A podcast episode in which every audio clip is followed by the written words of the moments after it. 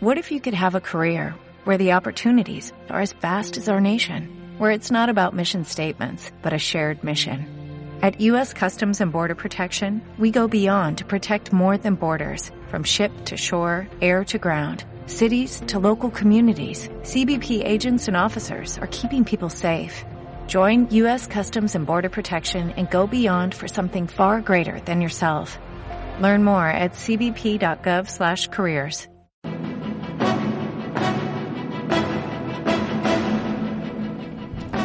buenas tardes, muy contentos de estar esta tarde con ustedes. Yo soy Álvaro Rattinger, que estaré en el lugar de Eduardo Ruiz Gili, que está fuera de emisión periodística el día de hoy, pues me ha pedido llevar la mesa y además pues que afortunado, muy bien acompañado con, pues con pura gente que entiende muy bien lo que está pasando en el país. La idea es compartirlo con ustedes un poquito. ¿Cómo estás, Liliana? ¿Cómo estás? Bienvenida, Lili. Muy bien, Álvaro, contenta de estar aquí. Sí, encontraste tu teléfono. Ay, gracias a Dios. Ya no podemos vivir sin ellos. Es increíble, ¿no? Te- probablemente no te regresarías a la casa por cualquier cosa. Por la cartera tal vez no te regresarías, Pero pero, por por, el el teléfono, teléfono, ¿qué sí. tal, eh? Pues muy bien, vimos a Liliana Correa Superada la ahorita crisis. por su teléfono. Entonces, pues ya, bienvenida de regreso. Stephanie, ¿cómo estás el día de hoy? Stephanie Enaro también está con Muy nosotros. bien, muy feliz de estar aquí con todos ustedes. Muy- feliz bueno. martes. Feliz martes, está súper bien. Y hoy vas a hablar un poco de Venezuela y Maduro, ¿no? Claro, y el reacomodo regional en América Latina. Sí, ahí, ahí nos echaremos un trompo. Yo no soy tan pesimista, ¿eh? Yo no, yo no creo que acabemos ahí, pero lo- ya lo platicaremos. Me parece excelente. No me voy a ese extremo. Creo que vamos a crear nuestra propia realidad, pero no somos un país tan copión. Vamos a hacer lo nuestro. Eso pienso Bueno, yo por creo lo que siempre superamos expectativas. Siempre- ¿eh? Ahí eh, sí estoy de acuerdo en eso contigo. creo que, eh, raramente estoy de acuerdo contigo en eso. Siempre, siempre rebasamos expectativas de este país. Y Hugo Páez, ¿qué cuentas? ¿Cómo va todo? ¿Qué tal las mañaneras? Pues mira, hoy realmente hay dos, hubo dos temas de que es de los que voy a hablar y uno es, Santa Lucía, lo que ha pasado con este, con las aerolíneas estas que realmente están a punto de veto del, del aeropuerto y la inundación en Dos Bocas, en la refinería que pues al presidente le cayó como un cubetazo de agua fría, lo minimiza, pero vamos a hablar de estos dos que pintan para ser los dos primeros elefantes blancos del el sexenio. Pues mira, el, el tema del aeropuerto ya lo platicaremos, pero hay que recordar que en España ya pasó. España ya Sí, tenemos un aeropuerto, ya existe un aeropuerto construido, precioso, hermoso, moderno, desierto. Sí, lo comentamos el programa pasado. No, no, no sería la primera vez que sucede. Entonces, Así es. Espero que nos suceda, porque ¿sabes qué? Al final afecta a los mexicanos, es nuestro dinero. Se va a Definitivamente. construir con nuestro dinero. Y, y hablando de mexicanos afectados, ¿qué tal las manifestaciones del día de hoy? Una maravilla, ¿no? Ya muy anunciadas. Que así ya son semanales, ¿no, Álvaro? Parecería ser que son sí. semanales. Sí, sí, no es un grupo, es otro, pero ya llevamos tiempo con esto, ¿no? Sí, la O semana los pasada. taxistas, o los este, camioneros, o los...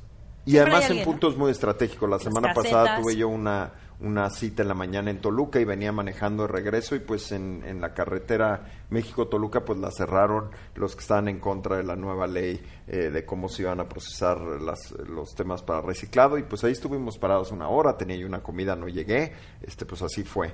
Eh, hoy eh, se, se tenían previstos ocho eventos entre bloqueos, marchas, este, manifestaciones, mítines y actividades socioculturales de la Ciudad de México, porque además hay que meterle que la ciudad tiene su propia vida. Hay cosas que afectan el tránsito, que no se necesariamente Como la marchas, lluvia, ¿no? como O la lluvia, exactamente. Una, la más grande fue la de la Alianza Mexicana por la Organización de Transportistas, la MOTAC, eh, y por supuesto el Sindicato Mexicano de Electricistas, que arrancó a las 10 de la mañana, el Sindicato Nacional de Trabajadores Mineros, Metalúrgicos y Similares a las 11 de la mañana, y bueno, hasta una manifestación a favor de Chile, ¿no? Que arranca a las 3 de la tarde. Digo yo, está bien, entiendo que los No, chiles no pero no llegamos. sean así. No, no lo pueden hacer en otro estado. Este, no sean gachos aquí en la Ciudad de México. Pues sí, pero lo hacen porque no pasa nada, justamente, ¿no? O sea, Lo hacen porque no pasa nada y lo hacen porque realmente no hay necesariamente consecuencias, por lo menos no Por en el corto plazo. Y lo que te quiero decir es que de algún modo habían ido disminuyendo las las manifestaciones en el centro del país. Y por supuesto este no es un tema exclusivo a la Ciudad de México. Eh, es un tema que pues, que ha pasado. En 2015 eran 3.722 manifestaciones 2016 3.846 y en 2017 bajó a 2.500, 2018 la cifra este, no se ha publicado, es alrededor de un poquito abajo de 3.000, pero yo creo que este año vamos a batir el récord. Seguramente. Creo fácilmente. Y yo lo que quiero ponerles en la mesa para que discutamos es el costo de las marchas. Porque si nosotros vemos que una marcha de dos o tres horas tiene un impacto de hasta 319 millones de pesos, según la Canaco. Eh, y cuando agarras el costo estimado por marchas y bloqueos, considerando las ventas diarias, es decir, cuánto dinero se deja de vender por una marcha, la cifra a mí me parece brutal. 2.300 millones de pesos, es muchísimo. ¿Y esa dinero. cifra, por ejemplo, Álvaro, considera la restauración de monumentos y demás? ¿O, No, esto estamos, básicamente esto está- estamos hablando de, de ventas perdidas, de costo de oportunidad y por supuesto, eh, yo platicaba con un amigo de este tema hace un, un par de semanas y pues si tú eres un, un pequeño comercio y te rompen los vidrios, eh, pues naturalmente primero habrá que ver si el seguro te lo cubre o no, porque es un acto vandálico, seguramente en una de esas sales perdiendo y probablemente ahí tienes toda tu inversión, todos tus ahorros y eso no me parece que esté bien, por lo menos no a mí. Eh, nada más veamos eh, para Morelos, eh, hice rápidamente un, cálculo tomando en, en cuenta los datos de la IMPO, de la IMCO y también cuál es la generación por hora de trabajo. Si agarramos nada más Morelos, a Morelos el impacto económico de las manifestaciones en el último año podría sumar hasta 29 millones de pesos. O sea, sí, sí es una lana. La gente pierde dinero cuando no puede llegar al trabajo, ¿no? Cuando no puede llegar a citas, cuando le rompen el negocio, cuando le saquean, cuando Claro. dañan, por supuesto, porque pues al final en vez de que tus impuestos se estén yendo a que se quiten los baches o que haya más seguridad, se están yendo a limpiar monumentos, ¿no? Como el, el derivados de la- actos vandálicos. Por Que supuesto. además no, no los controla, ¿no? Y que en algunos casos, te puedo decir, por lo menos desde mi perspectiva, es posible que, que sí esté justificado el enojo. Lo que pasa es que quien paga el pato, y está justificada la manifestación en muchos casos, pero quien paga el pato es el que no puede hacer nada al respecto, porque tú no puedes hacer nada para detener algunas de las cosas que se están reclamando. Vamos, tú, o tú no pasaste la ley o tú no lo hiciste. ¿no? Pero sí hay formas, ¿no? O sea, creo que también en, en años pasados hemos hablado sobre la regulación de las manifestaciones, que no quiere decir poner una ley garrote como es con la de Tabasco, ¿no? Sino simplemente ser más civilizados en lo que se refiere a este a justo a las manifestaciones, ¿no? Que estén más organizadas, que no haya 20 en un día, est- no este bloqueos. puntos Bueno, estratégicos es que no circulen días al año, Liliana. Entonces, en México tal eso- vez, ¿no? Para ser tan organizado suena como muy sí, difícil, sí, no, ¿no? tú quieres una por día, no O que rinde. no a bloqueen. 3000, es que hay 3000 el año, o sea, toma el dato. Claro. Si hay 10, 3000 en manifestaciones. promedio 10 por día. 10 por día, no por nos día, dan los no, días. No, ¿no? no, de imposible organizarnos, ¿no? O Ni sea que- utilizando el domingo.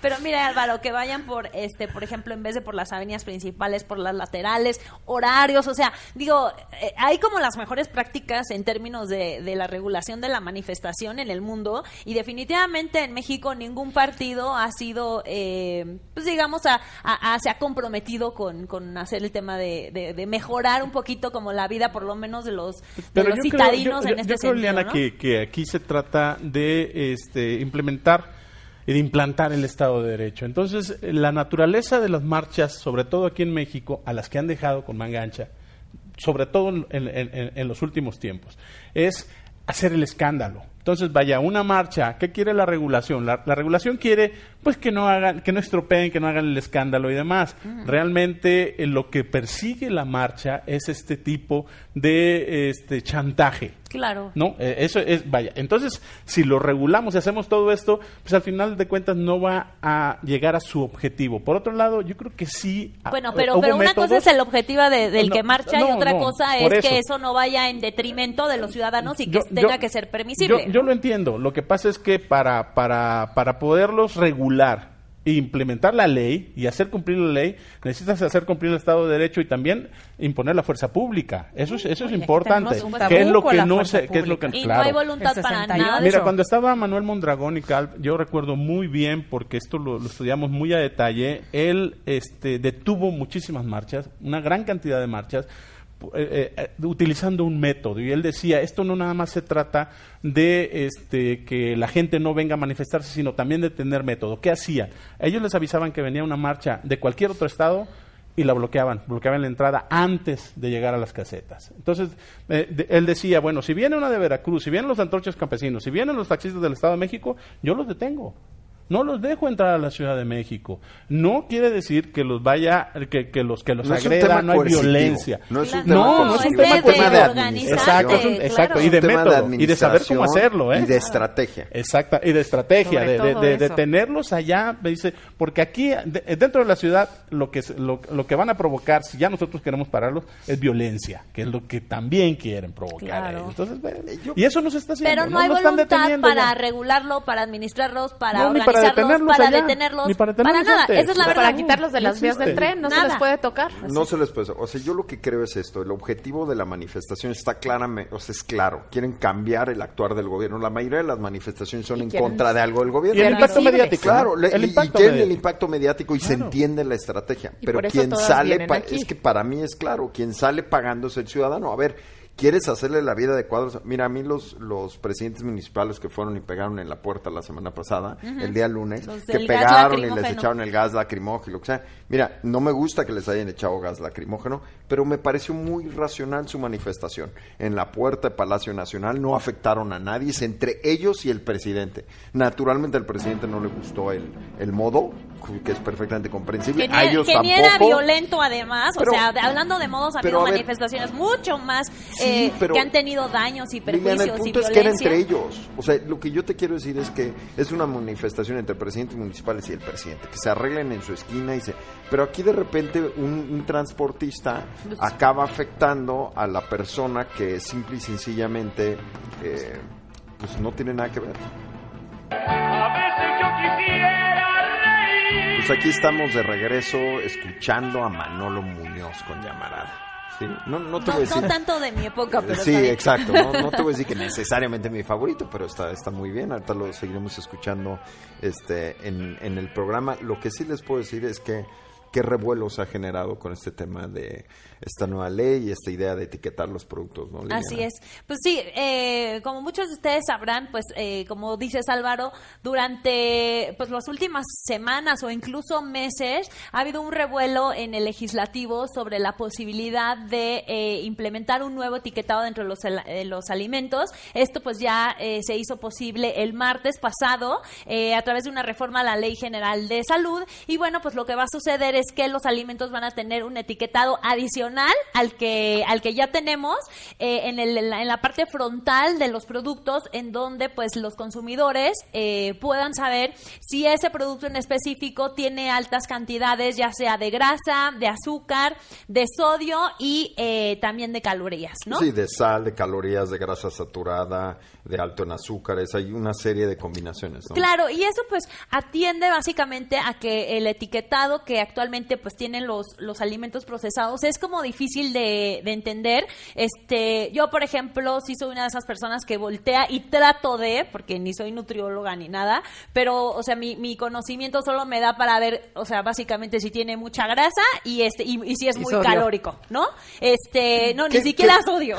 Que el problema, por lo menos para mí, es que parecería ser que las fórmulas de comida pues dan como bandazos, ¿no? Había una época en la que te decían, no, no, no tomas grasas, ahora es, no, no tomes azúcares, o después, no, es toma, y entonces... Así, o la mala es la saturada o la Exacto, o sea, y entonces, la verdad, como consumidor, por lo menos para mí, siempre resulta un poco este confuso porque no sabes necesariamente a qué le quieres hacer caso. ¿Te acuerdas de esa ola de productos bajos en grasa y si, tenían gran transfato, ¿no? Entonces de- de- empezaron a etiquetar todos los productos. Entonces, no sé, a mí a mí me encuentra yo soy de los que se encuentra medio ambivalente con la con la con la nueva acción porque no sé si necesariamente resuelve el problema. Este, mira, yo creo, eh, Álvaro, que para los doctores que eh, pues les dicen a sus pacientes, mira, tú te tienes que cuidar, por ejemplo, de la grasa, y si tú ves que el producto dice alto en grasa, o sea, ya no tienes que este, sacar la proporción si por tantos gramos, ¿no? O sea, es claro que pues, No el que dice conviene. alto en grasa no lo debes de elegir, ¿no? Y En que, y-. en principio, digo, ahí por eso cada, cada paciente debería de estar asesorado por su doctor Creo que o esa es la clave. nutriólogo para es que para mí decirte, esa es la clave. ¿no? Pero lo que hay Este, que reconocer es que no todo el mundo puede estar pagando un nutriólogo. Sí, pero para- además, además Álvaro, también esto es para personas que tienen, o sea, y no un nutriólogo en específico, pero si tú vas al sector salud, yo creo que tu doctor eh, y tú tienes sobrepeso o tienes obesidad, el tema de lo que puedes comer y lo que no debes comer tiene que ser motivo de tu consulta, ¿no? Entonces ahí es donde no necesariamente tienes que ir a un nutriólogo para que el doctor que te atiende por diabetes, obesidad o sobrepeso te tiene que orientar sobre lo que debes de, de comer y, y- y de lo que no.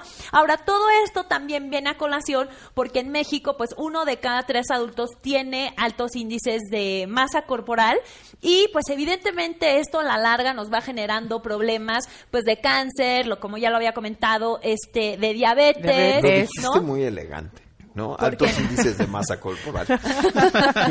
Es que tengo que ser políticamente vas a correcta. pasar, vas a pasar todas las pruebas de políticamente correcta. O sea, lo que estás diciendo es que se nos pasó de fruta a la piñata. Así es. poquito. Nos pasamos de tamales, Excelente. digamos, Nos ¿no? pasamos de tamales. Ok, muy bien. Y, sí. y finalmente también esto es un problema y no solo para la- la- para los adultos sino también para los niños y para los adolescentes no este digo niños que, que sufren eh, bullying no este por su peso que al final tienen eh, problemas de conducta ausentismo escolar este problemas de, de- de autoestima que a la larga pues eso va también teniendo eh, repercusión digamos en la vida adulta de estas eh, niños adolescentes que, pues tuvieron estos problemas de chicos no sin decir que también oh, y digo yo no soy doctor evidentemente pero yo considero que un niño que es obeso o que tiene problemas de sobrepeso digo la probabilidad de que también este esos mismos problemas los tenga en la edad adulta pues es altísima no Sí, yo creo que el tema central, me, me parece que la iniciativa del etiquetado es,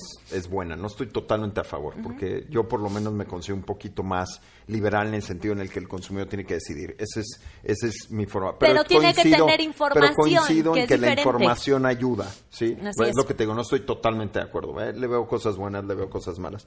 Lo que sí te puedo decir es que para mí en el centro de todo esto está eh, la educación, porque y hay muchos productos tóxicos, no solo la comida, hay muchas cosas que son tóxicas y que a través de la educación aprendes que no las debes consumir o que las debes de consumir según sea el, tu caso. Eh, trata de pensar en esta este, epidemia de alergia al cacahuate en Estados Unidos, ¿no? Sí. Este, pues, aparentemente en Estados Unidos es un problema enorme. o al ¿no? gluten O también al no gluten. estas Pues, como entonces, alergias de moda un pues, poco ¿qué haces? ¿Cómo combates eso? Pues con educación a tus hijos, diciendo, oye, pues ten cuidado que lo que comas no tenga este fresa o no tenga... Entonces yo creo que todo esto se tiene que recibir, re- resolver, esa es mi opinión, no sé si coincidan, pero en el seno de la familia, en el seno de En la el seno educación. de la familia y también con el estilo de vida. Porque Claro. creo que es muy importante hacer ejercicio, pero también vivir en un lugar que te permita hacerlo. Por ejemplo, tenemos una ciudad que hace muy difícil que puedas hasta siquiera hacer trayectos cortos caminando. Entonces, No, y si no eso, es que no no te tampoco en ayuda. cuando No, vas en las banquetas, o sea, vas como un, si- hay un, es como un zigzag, no tienes espacio como peatón. Bueno, y eso trata de también caminar repercute. esta En ciudad Santa con una Fe, carreola, sí. por Dios. No, Es no, imposible. Deja una tu silla de Santa ruedas. Fe, o sea, a ver, San Pedro no es Polanco, la Condesa es Nápoles, imposible. que son colonias residenciales de toda la vida, las banquetas están tomadas este por o por objetos o por los mismos comerciantes con macetes enormes para que no les pongan un puesto enfrente. Entonces las banquetas ves a la gente caminando. se va calles. complicando, pero miren, ustedes han tocado dos puntos muy muy importantes que son el tema de mejorar tu estilo de vida a través de la información y de la educación. Y esto lo retomo porque la OCDE, por ejemplo, eh, menciona que hay cuatro elementos que son muy importantes para evitar estos problemas de obesidad y de sobrepeso. Uno, eh, la información y la educación, que digamos que en México con esta eh, nueva regulación del etiquetado podemos ponerle como una palomita, ¿no? Como que check, estamos avanzando este eh, hacia ese o en ese sentido, ¿no? La otra es ampliar el espectro de opciones saludables en la alimentación y ahí también podemos hablar sobre el tema de lo que se ofrece eh, como productos eh, en las escuelas, ¿no? Pero Este, no, no solo las escuelas, a ver, ve la comida que está en la calle, donde comemos todos los que fritanga. trabajamos, es, no es comida fritanga. Saludable. Sí, A lo que ver, está al es que- alcance es- sí. Sí. también. Es, Y es al- muy al fácil. alcance es muy de fácil. rápido y de precio, Claro, son las dos es que son las Claro, dos cosas. claro. A ver, si lo ves, lo que se tiene que consumir cuando ves el salario promedio de la ciudad y dónde tiene que comer la gente, chingo, Claro. sí, dame opciones saludables, pero ya veo que alguien esté pagando o que puede estar pagando comida orgánica, este, Este, cortada a mano, artesanal. cargada desde... Las ensaladas que son Claro. carísimas. No, Las oye, y que no te Carísimo. llenan. O sea, de todas maneras, si vas a tener una jornada laboral, por ejemplo, ¿no? Este, alguien que no sé, algún albañil o alguien que trabaja en una construcción y va a tener una jornada pesada todo el día, oye, perdón, pero yo en vez de comerme un huevo, prefiero comerme, y, o sea, sí lo entiendo, ¿no? Una torta de tamal con, ¿no? Este, o torta Sí, de que chila tacos que te va a durar, que te va a durar todo el día y vas a te- sentir el estómago Claro. lleno a comerte un huevo con una rebanada de jamón. O sea, sí entiendo de dónde viene, Es lo que, que no quiere claro. decir que no debemos de entender que pues también es importante cuidar nuestro bolsillo, pero también cuidar nuestro peso, porque a la larga también cuando sale estas personas. Te sale más te caro el sale más doctor. caro, Más caro. porque el momento en el que empiezas a tener problemas de diabetes, pues entonces sí, dices, híjole, me hubiera, me hubiera cuidado más, ¿no? Entonces, sí, sin tratar de, de, de no entender esas necesidades, ¿no? Que tienes que cuidar tu bolsillo, es como que tratar de buscar algunas opciones más saludables que estén dentro de tus posibilidades y dentro de, ¿no? De, de, de tu bolsillo y sin alterarlo demasiado para que a la larga no vayas teniendo estos problemas, Yo ¿no? creo O sea, que aquí, aquí el, el gran logro, una como tú dices, Liana, es el registro de la información porque aunque parece ahorita un poco de ciencia ficción, las tecnologías de la salud va a llegar un momento y no muy al- muy, muy lejano donde este con cualquier tipo de este a lo mejor registro de iris y demás eh, o, o un toque de sangre, cualquier cosa vas a vas a tener información también y va a haber una retroalimentación con este tipo de etiquetados y demás que te puede decir esto sí, esto no. Digo, De parece ciencia fácil, ficción, ¿no, pero las tecnologías de la salud Claro. han avanzado muchísimo en ese sentido. Sin que por un tenga que ser tan complicado. Así es. Ahora, por otro lado, yo creo que, bueno, como todos sabemos, la pobreza le sale carísima a los países. Así es. A mí me tocó vivirlo, por ejemplo, con mi, en mi parte esta de, de arquitecto al principio, con el- en la obra de, de- del Hotel Nico, que ahora es el, el. Hyatt, creo, ¿no? Ahora Sí, ha Hyatt, cambiado. ahora sí. Ahora es el Hyatt. Este, tú veías y realmente la ingesta de calorías Claro. de los albañiles pues, eran los refrescos. Y vaya, y cuando empieza a ver este tipo de refrescos este, bajo en calorías o cero calorías, por ejemplo, pues tú los veías que hacían trabajo. Bueno, en, en, en el intermedio, cuando nosotros íbamos a comer, ellos se ponían a jugar fútbol, aparte de todo el trabajo Sí, que por hacían supuesto. en el día. Por o sea, El problema está en el que, o sea, mu- hay muchas varias mediciones de la OCDE que miden el desarrollo de un país por la ingesta de calorías diarias de la población. supuesto, Aquí la es, cuestión es. qué calorías. Así es. Y también otro tema que, que la OCDE dice que pues políticas que se aplican en muchos otros países también tiene que ver con aumentar el costo justamente de los Híjole, yo productos este altamente calóricos, ¿no? Incentivos Alma- a- a- inversos, aumentar no. el costo de, de No. los refrescos, No. aumentar el No, costo no, no. pues Es de, que eso- de esa no es todos estos. Así o sea, es. Los incentivos negativos, por lo menos yo, y ese es un tema pues que se debate, ¿no? Económicamente. Sí, Yo nunca está he estado en- sobre la mesa, ¿no? O sea, a través de impuestos, a través de aumentos de precio, ¿verdad? eso no resuelve el problema de No fondo, no lo ha resuelto. no En lo cierta resuelve. medida tampoco en el cigarro, la gente quiere Lo fumar. sigue sigue comprando que cuestan 50 pesos. Pero Es pues al final son estas opciones que tenemos sobre la mesa y sobre las cuales debemos elegir. Yo creo que No, la como mexicanos es- La debemos de información Es y la educación, que la gente tome decisiones informadas, Así eso es lo que tiene que Y hacer, que dentro cuide de la- sus porciones, que Sí, eso es lo dentro que de que la hacer. manera de tus posibilidades y de tu bolsillo, tratar de llevar una mejor vida, estar más activos, caminar un poquito más, en fin, ¿no? Realidad contextual, es. definitivamente. Para quieres cambiar de el país llevar una vida más entender, saludable. claro. Pues miren, ahí los dejo ahí si se quieren echar una una botanita en el en el receso. Ahorita los dejo.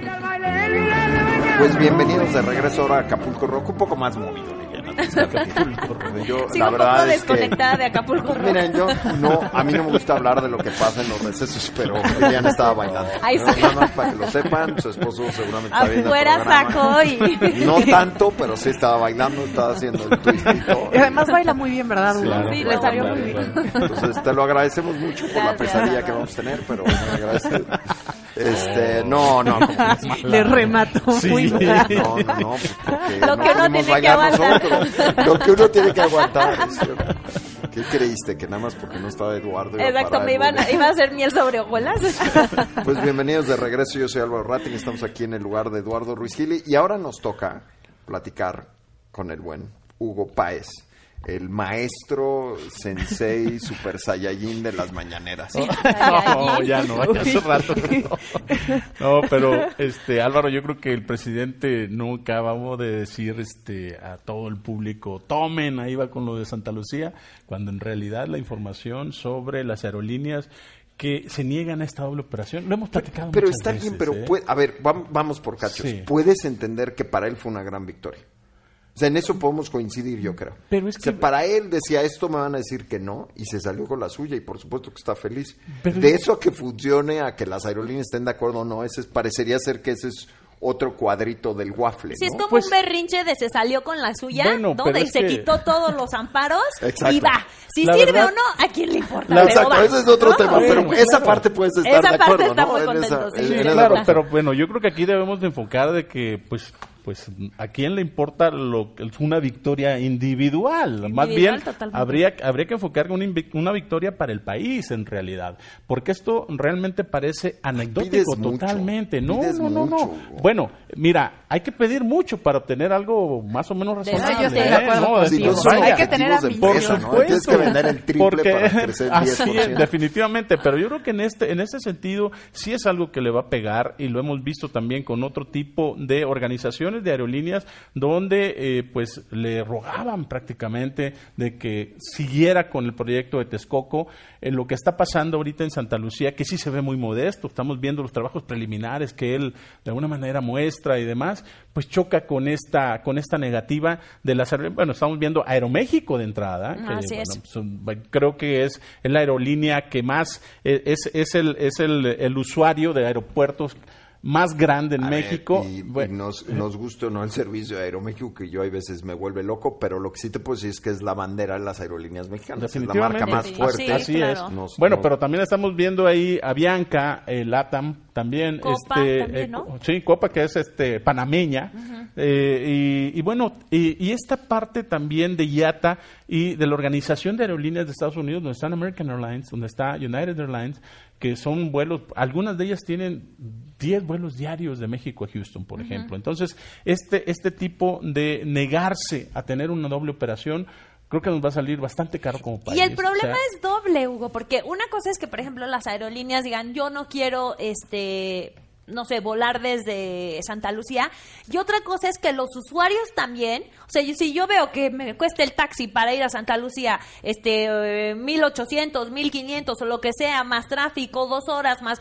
Pues obviamente yo voy a escoger un vuelo que no salga Claro. de allá. No, por O supuesto. sea, no, ni las aerolíneas quieren estar, ni los usuarios vamos Pero a querer ir hacia fí- allá. fíjate, Diana, una de las cosas que dijo el presidente hoy que Tiene son muy un punto. claro, Porque eh, es un negocio de red al final no, que no, las ah, aerolíneas. no, no, bueno, y no nada más eso, el impacto en el turismo, en todo tipo de industria, en el comercio, lo que tú puedes vaya imaginar es terrible, pero no nada más eso, porque estamos hablando también de este esta parte de la operación donde eh, ellos dicen el presidente, para un poco para obligarlos hoy en la mañana, deslizó una frase eh, bastante preocupante y dice, no va a haber, no va a haber vuelos extras en el aeropuerto de la Ciudad de está. México. Vamos a tener como alternativa Texcoco, perdón, este y no, Toluca. Toluca, Toluca. como, como, como, como opción inmediata a Toluca. Sin embargo, ¿por qué no volaron a Toluca las aerolíneas? Porque es demasiado costoso. ¿Por qué? Por la altura, gastas mucho más turbocina, por la por, por el despliegue de la de, la, de las pistas. sí, pero, Son muchas ver, cosas Hugo. que, que y Pero- luego y, es- y, y pero, está en Toluca, no está en la Ciudad de México, además- vaya. además- Pero es en que la en- convención lo comparaban mucho con el aeropuerto de Buenos Aires para explicar que por qué no funcionaba. Sí, A ver, definitivamente. Hugo, pero yo, yo lo que pienso es esto. Si yo ahorita le pongo en, en Waze, que lo hice ahorita, y dije, bueno, pues ¿cuánto me tomaría llegar de, del estudio a Santa Lucía? Es hora y media.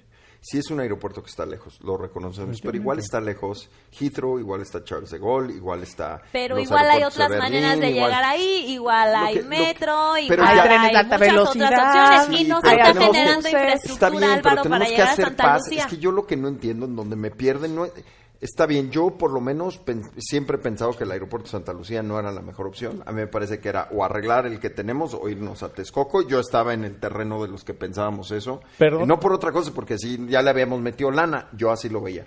Pero ya, ya se tomó la decisión, No, ya hagan no, paz no, con no, no, ello no. y pues ni modo. Y si tenemos que ir No, a no, Santa no, no, Lucía, no, pues, pero ¿qué? yo, yo, Pero si No, no, yo ahí totalmente difi- yo ahí difiero en una cosa, ahí, ahí difiero en una cosa, mira, este, no se trata nada más de la distancia. La distancia es una influencia, obviamente, y es una variable importantísima, pero si el proyecto que trataron de hacer en Texcoco lo trasladas a Santa Lucía y quita los otros aeropuertos, te lo entiendo perfectamente bien. O sea, se trata de una infraestructura de primer mundo que va a estar en Santa Lucía y los otros Cambio aeropuertos no están ¿no? operando. Entonces, para Ahora, entender, tu problema pero- es que haya dos aeropuertos. No, bueno, es que no es, es es el problema de operación de las No, aerolíneas. porque Aeroméxico no No tendrá que, seguramente no tendrá que salir de Santa Lucía, pues que salga solo de la Ciudad de México y en Santa Lucía que Es salga que es- Interjet. es que ¿Cómo le van a lo va a hacer las compañías que tienen entonces, ¿para qué vas a conexiones con gastar todo Es que el ese problema- dinero? a ver, tanto en no- la cancelación como no en la toda la gente- No toda la gente viene a México y se queda en hagan México. paz Claro. con ello, Hugo. Ya, a ver, en, en, en Londres, tomemos ejemplos, o sea, usemos ejemplos, seamos serios. En Londres hay tres aeropuertos. Y conectividad con Mira, la Álvaro, ciudad. yo hay conectividad Ah, a la ciudad, ah, pero ojo, esos aeropuertos ¿eh? tienen 15 años de construidos. El primer día no tenían el nivel de conectividad que tienen hoy. No, cada vez va mejorando, pero Ah, desde bueno, siempre pues es que- el metro ha llegado siempre- a Y a ver, para los que nos están escuchando, yo no necesariamente estoy de acuerdo con la idea, pero ya, es que el país tiene que moverse hacia Pero es adelante, que no, es así, o sea, no es como porque yo quiero todo, todo tiene que avanzar. No, no, No. porque una persona y no por un capricho personal es, Exacto. ya, las aerolíneas se tienen que instalar ahí si no es negocio. Pues no es así, Álvaro. O sea, tal vez todo el Que mundo quisiera que lo... habrá alguien más que no, se instale. Pero entonces, no, no, ¿y no, ¿Y tú por qué- Aeroméxico dijo que no Yo- quiera ¿Por los qué te sientes tan cómodo Yo con que creo tus que impuestos este se tipo- vayan a una, a A una ver. obra de infraestructura que no va Liliana. a funcionar? Yo creo que Andrés Manuel López Obrador, una, un- uno, uno de los conceptos que están, uno de los conceptos que están eh, manejando es que lo quiere ver como una victoria definitiva ahorita y realmente nunca es una victoria definitiva. Ahí Menos está Texcoco, ¿eh? ahí está Texcoco. Vaya, no lo han derrumbado. Sí, no lo uno por un lado, por otro, no ha realizado este. Así como también la, la refinería de dos bocas. Y ya pasó un No año. estamos hablando, eh, así es. Entonces, vaya, no es una victoria definitiva. Quiere verlo como lo que dice Liliana, de que todos dijeron, bueno, pues ya ni modo, ya ganó, ya es una victoria. Por supuesto que no. Aquí estamos hablando de otro tipo de conceptos políticos, porque esto realmente es un capricho. Igual que la refinería de dos bocas, por favor. Hasta Aquí estamos hablando de un proyecto anacrónico del que todo el mundo habla, pues ya eso no se usa. Por otro lado, estás hablando de que una refinería requiere una altura este, aceptable de 50 metros sobre el nivel. Este estás hablando de 5 metros. Entonces, este problema de anegarse, como lo hizo ahora en dos bocas, va a ser costosísimo. Entonces, bueno, también le está diciendo, bueno, pues ya fue una victoria, ya vamos a hacer la refinería ahí y ya empezamos, independientemente de que hayan arrasado con más de 200 hectáreas de una parte boscosa, eh, eh, de una reserva. Entonces, vaya, esto sí va a ser un problema verdaderamente este, costosísimo para el país. El riesgo es que acabemos con un aeropuerto como el de no, Madrid. Yo no lo considero victoria. Victoria definitiva todavía no es. ¿eh? No, y victoria para Lo él. quiero ver funcionando. Tal vez si él se lo que si él lo quiere ver así como tú dices, como un logro este político, personal o individual, que bueno, pero es el presidente de un país y se usan recursos públicos, es dinero nuestro de los mexicanos y todos los mandatarios deben de tener la encomienda de gastar estos recursos de la mejor forma Claro. posible. Es su y responsabilidad. nosotros también tenemos Es esa obligación de que rindan cuentas sobre cómo Por se ejercen esos recursos. Y cuando Así dice. Álvaro, ya, o sea, déjenlo A ver, ya hubo no, amparos, no debemos ya, ya. ir. No, No, debemos Claro, de Bueno, dejarlo ir. ¿qué recursos que Todos los días deben de demandar transparencia, rendición de cuentas y que diciendo, los recursos se ejerzan de no, una no, no, manera pero no eficiente. hagas trampa. Yo no estoy Bueno. diciendo que yo no estoy diciendo que lo hagan mal, estoy diciendo que bueno, ya político pararon, no ya. responde a lo económico, no es negocio ni Santa Lucía y Dos Bocas tampoco está funcionando. Pero Álvaro, los amparos, por ejemplo, ¿tú te quedas cómodo sobre cómo, o sea, cómo se fue quitando un amparo tras el otro? Pues lo único que te puedo decir es que por lo menos yo sí confío en el poder judicial. Ay, Entonces, después sí, de bueno, esto- tú sabrás, Qué o sea. Después, de esta, bueno, después de esta mecánica si el poder judicial ya ganó los amparos, ¿qué te digo? Es que si no, ¿qué sigue? Es vivir en la paranoia total. la No, bien defender Hay que que la economía vaya para Nosotros No, somos no, adelante. no, felices y con un... Bueno, qué lástima que la cámara no agarró a Lili. Sí. bailando, porque Porque ahora sí lo hice. ahora La sí lo vez no. Esta vez lo hice la vez pasada, ¿no? Muy bien, eso suena como a mentira de adolescente. Esta vez fumé por la anterior, ¿no? Este, muy bien, pues muy contentos de estar con ustedes, gran, grandes temas el día de hoy y, y buen debate, muy agradecidos, muchas gracias. Eh, pues seguimos ahora platicando eh, que parecería ser que el problema no solo es México, ¿no? Y mi hipótesis sería que no es un tema de gobernantes, es un tema de gobernados, pero eso ya lo discutiremos más eh, a partir del tema de Steph, que hoy nos vas a platicar un poco de qué está pasando en América Latina. Así es. Sí.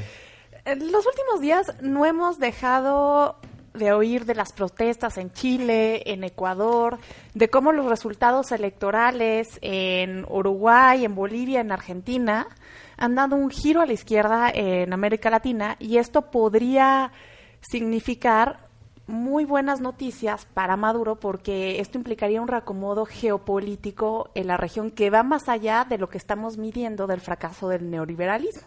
Híjole, no sé, ahí ya pues, tengo mi debate, pero me los voy a guardar al final. déjame terminar con estos puntos y ahorita le debatimos. Yo creo que, eh, y esto lo veo, por ejemplo, hay países que cuando Estados Unidos empezó a dar marcha a esta estrategia regional para presionar de una manera política y económica al régimen de Maduro, que fueron sus anclas. Por ejemplo, Chile, que el presidente Sebastián Piñera tuvo una participación bastante prominente, ahora está sumergido eh, en protestas. Argentina ahora se va a la izquierda. Y también este Ecuador están sumergidos en protestas. Ahora, este giro que está pasando, la OEA el 16 de octubre, la OEA se pronunció y dijo que estas estrategias son producto de los servicios de inteligencia bolivarianos y cubanos porque incitan a la polarización, a las malas prácticas y apoyan y promueven el conflicto político y social. Días después se da el estallido en Chile y el presidente Sebastián Piñera dice que eh, estamos en guerra contra un enemigo que no tiene problema en usar la fuerza sin límites, pero que están en contra de los chilenos que quieren vivir en democracia. El que haya mencionado él la palabra democracia pone sobre la mesa lo que se dijo en las elecciones del 2016 de Estados Unidos, que el Kremlin lo que quería era debilitar a las democracias para poder tener su venganza final contra, contra Occidente. Son dos hechos que van mucho en similitud y aparte de que la manera de operar de estos disturbios tiene mucho en común con lo que pasa en Hong Kong, en los, también con los chalecos amarillos en Francia son difíciles de apagar porque son horizontales, no tienen líderes claros y el uso de violencia es muy similar. Ahora, también hay que notar que en Argentina tenemos un nuevo presidente que es de la izquierda y que la próxima semana el primer viaje ya como presidente electo lo va a hacer a México para alinearse con alguien similar a sus ideales políticos, que sería nuestro presidente. Y nuestro presidente, la línea que él ha trazado de política exterior, tiene que ver con la no intervención. Y si a esto le unes que México está peleando por un escaño en el Consejo de Seguridad de la ONU para el periodo 2021-2022, esto podría ayudar a que tal vez resoluciones o acciones para debilitar al régimen de Maduro pues realmente no procedan. Pues mira, yo, o sea, yo lo que creo es que es un problema se puede, meter todo en una olla y tratar de decir, oye, pues, ¿dónde, ¿dónde, juega Maduro y tal? En realidad yo lo que creo es que es un cambio de comportamiento de los gobernados, ¿no? Que es una palabra que no es muy popular, a la gente no le gusta decir que es un gobernado, pero pues hay un gobernante y hay un gobernado y pues nos gusta o no, pues nosotros somos gobernados. Es simple y sencillamente la definición. Pero lo que sí te puedo decir es que está cambiando la forma en la que la gente ve a los gobiernos y lo que espera de los gobiernos. Y lo que vemos son nuevos gobiernos llevados a partir de la imagen y la popularidad. Porque eso está pasando con Donald Trump, que es el, el, mejor exponente de esto, pero también sigue Andrés Manuel en ese sentido. Y lo mismo está pasando en Chile, porque en ese caso no es la popularidad, es la antipopularidad. Pero está pasando en Argentina. Y yo, de algún modo, al revés, pienso que los extremos se atraen. Recuérdate que en 2016 recuerda que en 2017 cuando llega eh, Macri al poder, ¿no? Y llega Trump al poder y coinciden, pues lo primero que hace Trump es recibir una serie de permisos y inmediatamente Macri se alinea con, con Trump, el presidente que es popular en Estados Unidos y el que era popular en Argentina en ese momento, pues alinean sus intereses. Y hoy parecería ser que Argentina, por tomar uno de los ejemplos que citaste, está años luz de los intereses de Estados Unidos. Al mismo tiempo llega Donald Trump esta semana o el domingo a, a la serie mundial y lo abuchean. empiezan a gritarlo him up. Entonces, en Argentina vemos el regreso de un pero, de lo que yo denomino un, un peronismo trasnochado. Pero es cíclico, Pero a cuando tú lo ves, esto va más allá va más allá de las protestas sociales y de gobiernos que no supieron tener acciones correctas para la redistribución de la riqueza. Yo creo que esto va más allá, que tiene implicaciones geopolíticas, porque al final de cuentas, Venezuela, ¿no? que se sabe que tiene el apoyo de China y Rusia, va a seguir intocable y Venezuela es súper estratégico porque es el país más rico del mundo en cuanto a reservas de petróleo. China es el mayor importador de petróleo en el mundo y también pues es lo que sigue financiando al régimen cubano. Entonces el hecho de que los países que formaban parte de esta estrategia vital para Estados Unidos ya no estén ni en el mismo eje político o estén sumergidos en sus propios problemas y ya no pueden accionar, estas son buenas noticias para Nicolás Maduro porque quiere decir que no lo van a poder tirar. Yo, creo que eh, este, lo que realmente ha avanzado ha sido el reclamo social en todos los países. Difícilmente un país va a cumplir con todas las expectativas de todos sus sectores. Entonces, independientemente, estamos viendo eh, países completamente antagónicos, por, por, ejemplo, como Argentina ahorita, como Chile, donde hay dos partidos en Chile que pues, emulan me mucho. Uruguay, que me dices de Ecuador. No, no, pero, pero además en Chile, donde muy exitoso, pero donde al final de cuentas los dos partidos se parecen mucho al republicano y al, y al, este, y al demócrata de Estados Unidos, donde difieren muy poco en cuanto a, ideológicamente hablando. Pero desde la primavera árabe, desde la primavera árabe en Egipto, yo creo que hubo una explosión del reclamo social muy afinado, lo vimos en Hong Kong, lo estamos viendo en Hong Kong, lo estamos viendo en Bolivia, independientemente estamos de viendo en España. Claro, en qué España dice estamos viendo los de que en Bolivia los únicos tres países que han reconocido en esta bueno, a Evo Morales pero eso es porque son tienen una, una México, eso, eso tiene una Bolivia, identidad México. ideológica, eso tiene una identidad ideológica. Pues ahí están los ejes. Hay, hay que ver, por ejemplo, hace poco que vino este eh, Miguel Díaz Canel, el presidente cubano, que pasó casi desapercibido porque fue el día del operativo de Culiacán. De Culiacán. Ese mismo día fue. Pero Díaz Canel Es que se iba va. a tener una visita a Culiacán, la que cancelar. Díaz Canel se va con, en- en- con la bolsa llena de petróleo, a petróleo muy barato, y, y realmente poca gente lo registró. Entre los que lo registraron fue la jornada. En ese sentido, también, eh, eh, esta parte tienes mucha razón. Sí hay una, una, una convicción ahí geopolítica entre varios, entre varios, sobre todo en Latinoamérica, donde sí vemos, por ejemplo, a Evo Morales, que estuvo aquí en la toma de posesión, Claro. vimos a Miguel Díaz Canel, este Nicolás Maduro no vino precisamente a la toma por la incomodidad que iba que iba a, Pero a- representar. invitado. No, pero llegó a Palacio Nacional, hay que recordar. Es que mira, Entonces, vaya, yo- y yo creo que ahí sí hay una simbiosis Es entre, entre para y se mí- pierde la zona mí- de influencia de Estados Unidos porque ya no están Eh, no tan sé, yo, yo ahí es donde me pierdes. Para mí el ganador no es Maduro. Yo No, difiero no, contigo no, radicalmente. Para mí el ganador aquí está siendo México. Y eso puede incomodarle a algunos aquí y a algunos no, por lo que implica.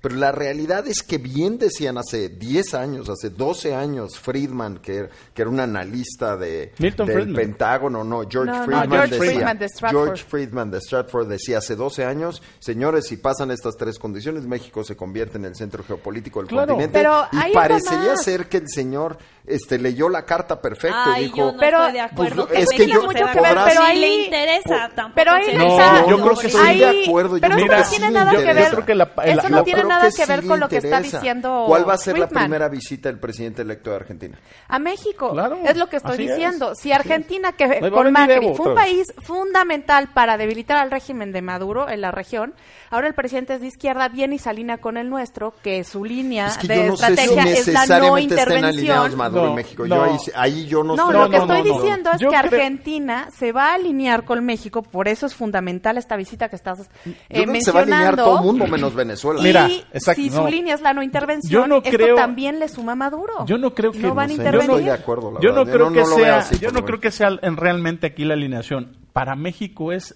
tóxica la proximidad Exactamente. de. Tóxica. No le conviene. Ellos, aun cuando en el fondo sí haya mucha gente, sobre todo en la cuarta transformación en Morena, que están Oye, Morena es miembro del Foro de Sao no, Paulo. claro, claro, que están identificados con Venezuela, pero es tan tóxico Venezuela para México que lo primero que hacen es que públicamente hay, un, hay, Sí, hay una hay instancia. Ahí por pero es una simulación. No. Es una simulación. porque los de Morena Es una van simulación. al Foro de Sao Mira, el hecho Paulo, de que no haya apoyan a venido- Maduro abiertamente. Yo también creo que esto de, de, de decir que ganó democráticamente este Evo Morales, o sea, yo no veo que, que les no. parezca que los quieran tener tan O sea, estamos en línea con escondidos, Cuba y este, Venezuela. No sé, ¿qué yo- yo estoy no en el terreno de Yo creo que entiendo que hay una serie de fuerzas, pero para mí está a nivel de gobernados. Yo creo que es un Yo tema de insatisfacción diferente. social con el modelo. Yo lo Y que veo ahora- como un, ahora como un es realineamiento Claro, geopolítico es. regional que al final beneficia a Maduro porque le dejaron el camino libre. Pues veremos qué pasa. Pues aquí estamos de regreso. Yo soy Álvaro Ratting en el espacio de Eduardo Ruiz Gil y muchas gracias por acompañarnos esta tarde. Y pues el, el programa la verdad es que va este, mejorando, va, Fluyendo, va increciendo, ¿no? Este, yo muy contento porque ahora nos toca hablar con Luis Enrique Mercado, el prócer de Zacatecas. El, Ándale. Sí, el, el, El hijo genio, pródigo el de hijo Jerez. pródigo de Jerez, el, el genio del estado del estado de la cantera rosa. ¿Cómo estás, mi estimado Luis Enrique? ¿Qué tal, gusto Álvaro? Qué gusto de saludarlos a todos. pues muy contentos hoy. Además, creo que tu tema nos va a dejar este, simbrados, porque nos toca que nos hables de la evolución económica de las entidades federativas del país durante el segundo trimestre del 2019. Estoy seguro que puras buenas noticias, Luis Enrique. Sí, fíjate que puras buenas noticias. Solamente 15 estados traen cifras negativas. O sea, Bueno. eso es buena noticia. Bueno, vaso medio lleno o vaso medio vacío. No, el vaso está medio vacío porque si medimos, si medimos lo que pasó con las entidades federativas entre el segundo trimestre del año pasado, es decir, abril, mayo, junio del año pasado y abril, mayo, junio de este año, encontramos a 15 estados con cifras negativas. Entre ellos, por ejemplo, Tabasco, que trae una caída de 10.3%, o sea, es una economía totalmente destruida. Una caída de 10.3% se da solamente en condiciones de verdadera tragedia económica. Y de ahí le sigue, fíjate nomás, le sigue Baja California Sur con una caída de 7.2%. Y de ahí le sigue Zacatecas con una caída de 3.4%. Todo el sur podría decirte, Tabasco trae cifras negativas, Chiapas trae cifras negativas, Campeche trae cifras negativas, Oaxaca trae cifras negativas, o sea, todo el sur trae cifras negativas, pero no crees que al norte le va muy bien.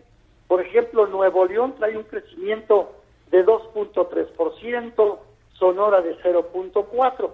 Esto lo vemos al segundo trimestre. Y cuando comparamos el segundo trimestre contra el primer trimestre, vemos que 20 estados traen ya cifras negativas, es decir, las economías de los estados también se están desacelerando, también, también están cayendo. Ahí tenemos, por ejemplo, con cifras negativas a Baja California, Baja California Sur, a Campeche, a Chiapas, a Guerrero, a Hidalgo, a Michoacán, a Morelos, a Nayarit, a Oaxaca, a Puebla, a Querétaro, a San Luis Potosí, a Sinaloa, Sonora, Tabasco, Veracruz, Yucatán y Zacatecas. Todos esos estados, que son 19, traen cifras negativas si comparas el segundo trimestre contra el primero. Es decir, se está desacelerando, se están desacelerando las economías estatales en consistencia con la desaceleración, con la desaceleración que ya en el segundo trimestre traía la economía nacional. Por- por supuesto. que, que en el segundo trimestre casi hacemos fiesta nacional porque crecimos 0.1%. Mira, eh, Lu- bueno. Luis Enrique, además la idea de que, el, de que el norte, porque es la idea que tú sabes que, que siempre que escuchas un economista, un analista, te dice, bueno, el crecimiento del norte del país jala el crecimiento del sur del país, pero parecería ser que el motor del norte, por lo menos ahorita, no está jalando el sur, y lo que sí sabemos es que este presidente en particular es muy pro el sur, porque es el primer presidente que viene de la región después de Porfirio Díaz, si, si mal no me, eh, si no me falla la memoria, y la idea es que iba a detonar el crecimiento en esa zona, pero Él viene, él viene de Tabasco, ¿verdad? sí, Tabasco es Bueno, un Edén. Tabasco es un desastre económico. Sí. En, el, en, en- en- en las cifras del, del segundo trimestre del año pasado contra el segundo trimestre de este año, menos 10.3%. O sea, es, es ver- o sea, que solamente lo vemos en Venezuela, en Argentina, en ese tipo de, de economías, esas caídas. Duro y dale 10%. con esas referencias en este programa. ¿Qué les pasa? Es que, es que fíjate que estaba buscando, estaba buscando si, si Estados Unidos o Inglaterra y no, no encontré los datos ahí, pero sí los encontré ahí abajo, ¿eh? Pues mira, lo, este, ahora fíjate, el, el, el norte se salva un poco más, mira, la Ciudad de México trae un crecimiento, eh, eh, mismo trimestre del año pasado con ese, eh, trae un crecimiento del 0.7, Durango crece 3.1, Chihuahua crece 4.2, Coahuila crece 0.4, Colima 2.7, Aguascalientes 2.9. Pues viva Pero Chihuahua, ¿no? que- pues viva El mineral de Chihuahua. Chihuahua, Chi- Chihuahua tiene un crecimiento sorprendente. Mira, 4.2 es la economía más dinámica de todos los estados. No hay un estado con mejores resultados. Le sigue Durango con 3.1 y luego Aguascalientes con 2.9. Pero, pero vemos cómo eh, todas las economías de los estados se están desacelerando y ya no importa si es norte o sur. Es la verdad, o sea, ya tenemos ahorita, ya, ya al, segundo trimestre, comparado contra el primero, traíamos 19 estados con cifras negativas.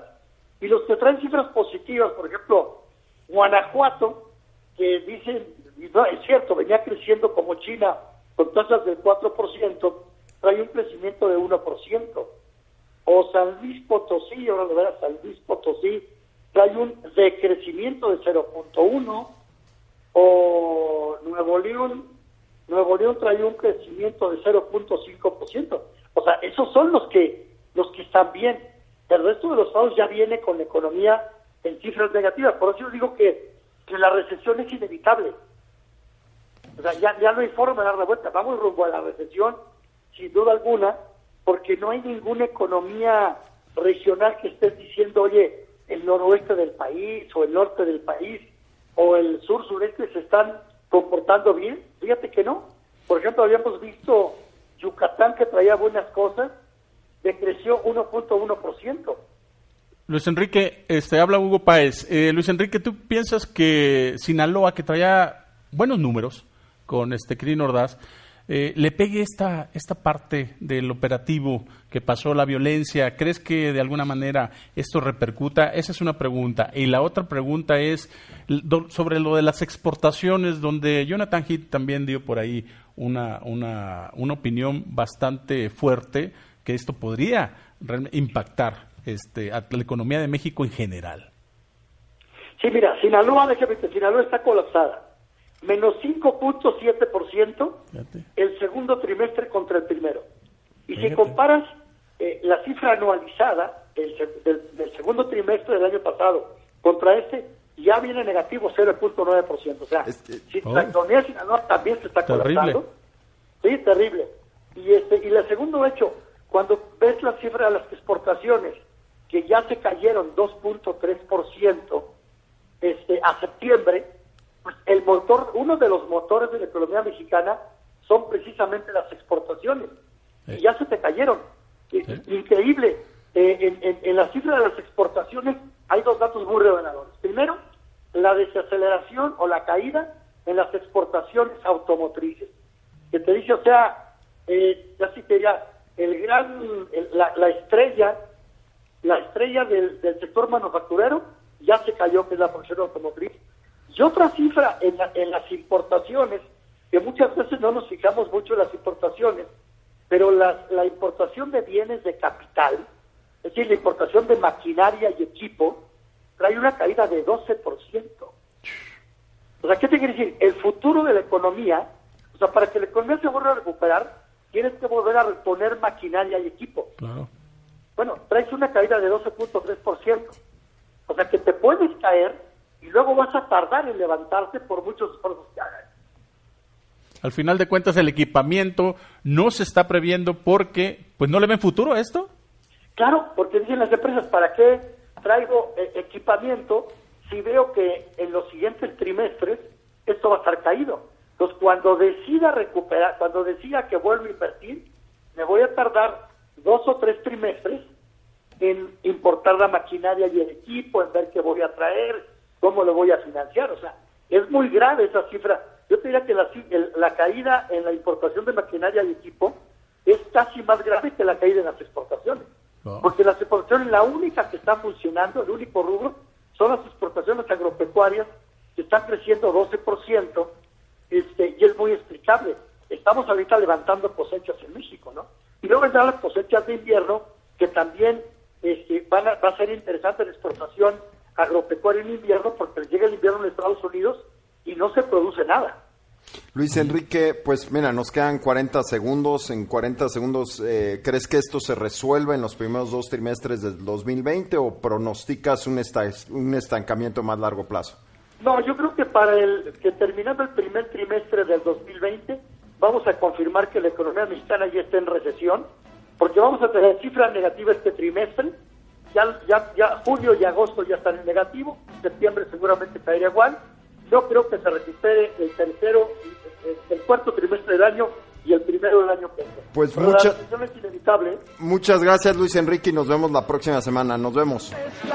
y aún así perderé la cabeza. Pues aquí estamos de regreso en el último bloque del espacio de Eduardo Ruiz Gil y yo soy Álvaro Rattinger y estamos escuchando a Manolo Muñoz con la pera. ¿Qué tal, tenía eh? otra forma de decirle, yo tenía otra forma de decirle, pero bueno, este, ahora sí, ahora sí estoy rodeado. Ahora Ni sí, modo. para bien, afortunadamente, afortunadamente estoy rodeado de cuatro mujeres fantásticas. Ah, es cuatro mujeres fantásticas. Entonces, pues Las muy bien. Las cuatro Ay, fantásticas. él es el hombre elástico. Adriana Páramo, bienvenida. Querido Álvaro, un gran abrazo al corazón. a Muchas todos. gracias por estar aquí. Por supuesto, Yulén, querida, ¿cómo estás? ¿Cómo estás? Muy bien, querido Álvaro. Pues muy, muy contento de verte. Hoy nos vas a platicar, nos vas a dar a antojar otro, eh, otro mercado y otra cosa hermosa que no hemos probado. Sí, Porque más bien- A mí me hace mucho daño. Salgo aquí siempre que estoy con Yulén. No sé si les pasa algo con hambre. Sí, claro. Afortunadamente, afortunadamente en esta ocasión muerto, traigo ¿no? pan De de muerto en la cajuela de Ay, mi qué coche. Y no nos la dar, cajuela, No les ¿eh? voy a dar, ¿eh? Qué No voy a barbaridad, es como tenerlo en el closet. Ya sácalo de No, ahí. ese pan de muerto les platico Se va a hacer es feo, un déjalo. pan de muerto. Si no le echen al mal. Sí, sí, no con el sol ahorita. no Oye, pero el pan de muerto es muy rico y es una tradición muy de la Ciudad de México. La verdad, a Sí. mí sí me gusta. ¿Cómo ¿Qué tal, no? relleno o no relleno? O en pomada, yo me lo untaría No, el pan no. de muerto. ¿Ah, sí? Bueno, si se me permite rápidamente opinar, este, creo que ya estas como Permitido. variaciones perversas del pan de muerto. ¿En pomada? Sí. Con No, chilaquil no, en con medio. Y esas cosas ya Sí, están muy ¿verdad? alejados de ese sabor Con original. chocolate. Aunque también el sabor Con dulce de original y todo leche. esto, como nacimos con ello, pensamos que tiene 5000 años en nuestras vidas y no. Y no. El pan de muerto es como de 1920 por ahí. Bueno, como es yo nací un viejo. poquito después de eso, Es Yulén, verdad. Sí, para es mí como sí lleva toda toda mi vida, vida. ¿no? Sí. Oigan, y bueno, es que sí, bueno, es que, es que los mercados tienen esta tradición culinaria tan importante y ahora que son estas temporadas de muertos, mira, lo que es Oaxaca, Michoacán. Yo recuerdo... Michoacán. Michoacán es, híjole, el muerto es espectacular, de verdad. Yo, Tzintzuntzan. ¿Y tienen mejor pan de muerto? Tienen muy buen pan de muerto. El de que no me encanta, pero es muy bonito, es el de Oaxaca. Yo recuerdo la primera este, impresión estética de Oaxaca en un mercado fue en la central de Abasto de Oaxaca, el día de mercado, que son los jueves. Llegué más o menos por esta temporada y ver toda el área de panes, como no sé, un metro para arriba, 18 para los lados, y son una especie de muerto que parece como de estos de pan de feria, de pulque, Sí. pero Ah, con la cabeza sí. de una muñequita de Sí, azúcar. con un pozolito. no, para eso es- bajarlo. no, eso es con, con Para no, bajarlo. no, eso es con chopeas. Oye, chopear es delicioso. Ah, yo sí soy Chopear pan de muerto. Yo soy sopeador, Yo ¿no? Dios no sabe que lo pero Amo la sopeada, sobre todo el chocolate, con agua, sí, porque sí le agarras el gusto al chocolate con agua, la verdad.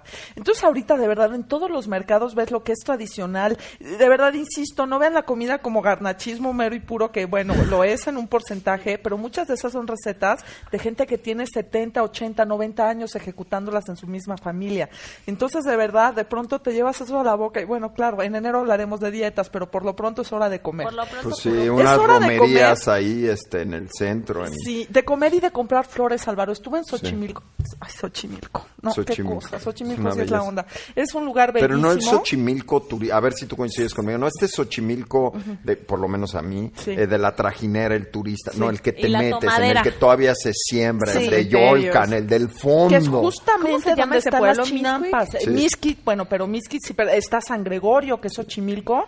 Me fui en un recorrido que me acompañaron, bueno, me llevaron la gente de Sector Ciudad de México en unos lugares, Álvaro, de verdad. Es que es Te súper dan hasta VIP, ganas de rezar y yo que soy atea, Súper. entras en un camino de agüehuetes, pero paralelamente estás viendo toda la siembra del cempasúchitl, que está listo ya para cortarlo y llevarlo a los mercados. Entonces le das seguimiento, llegas a al mercado de Jamaica y con ese golpe de olor tan impresionante, el de estacionamiento de abajo lo vacían para que se llenen estos camiones que venden al pie del camión, es decir, oiga, deme cuánto quiere, güerita, no, pues 15 pesos y bolas, te lo No, no. avientan y alguien lo cacha y ya te lo da, ¿no? Alguien lo cacha. Alguien lo Alguien. cacha, yo no.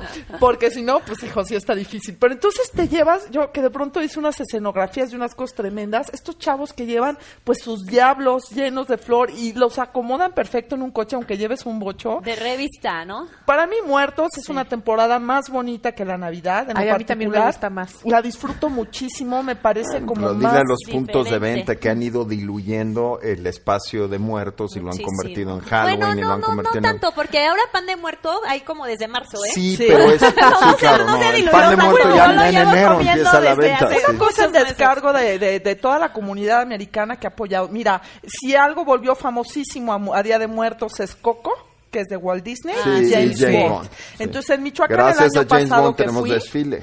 Sí, pero eh, por ejemplo fui a Michoacán, había un lugar que se llama La Pacanda, que quería ir, no pude llegar porque había tanta gente porque vio Coco. Entonces los chavitos ya vuelven a ser lauderos y volver a ser guitarristas y todo, y es lo que tiene que pasar en los Pues mercados muy de la bien, ciudad. estoy contigo. Yo estoy en la lista de personas que vas a invitar a la próxima ruta a Xochimilco. Sí, Aquí encantada. ya saben si se suman, Yulén promete, no sé si cumple, Por pero supuesto que cumplo. yo me sumo, ¿no?